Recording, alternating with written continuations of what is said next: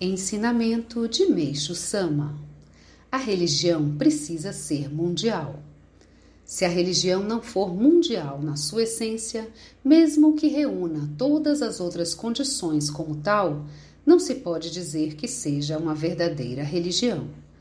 Caso ela se restrinja a uma nação ou a um povo, surgirão conflitos, tal como é a realidade atual do mundo. Isto porque cada religião se orgulha da própria superioridade e facilmente desmerece as demais. Assim, além de elas não conseguirem se harmonizar, dependendo da situação, podem até ser manipuladas pelos governantes.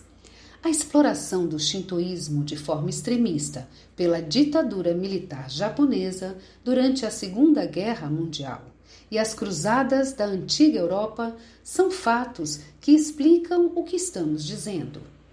Não são poucos os exemplos, mas a causa, conforme já afirmei, está no fato de que as religiões eram restritas a determinados povos. Obviamente, não podia ser diferente, pois naquela época, quando a cultura ainda estava na fase inicial, os meios de transporte eram pouco desenvolvidos e as relações internacionais limitadas. Hoje, quando tudo se tornou mundial, o correto seria as religiões também acertarem seus passos com essa realidade.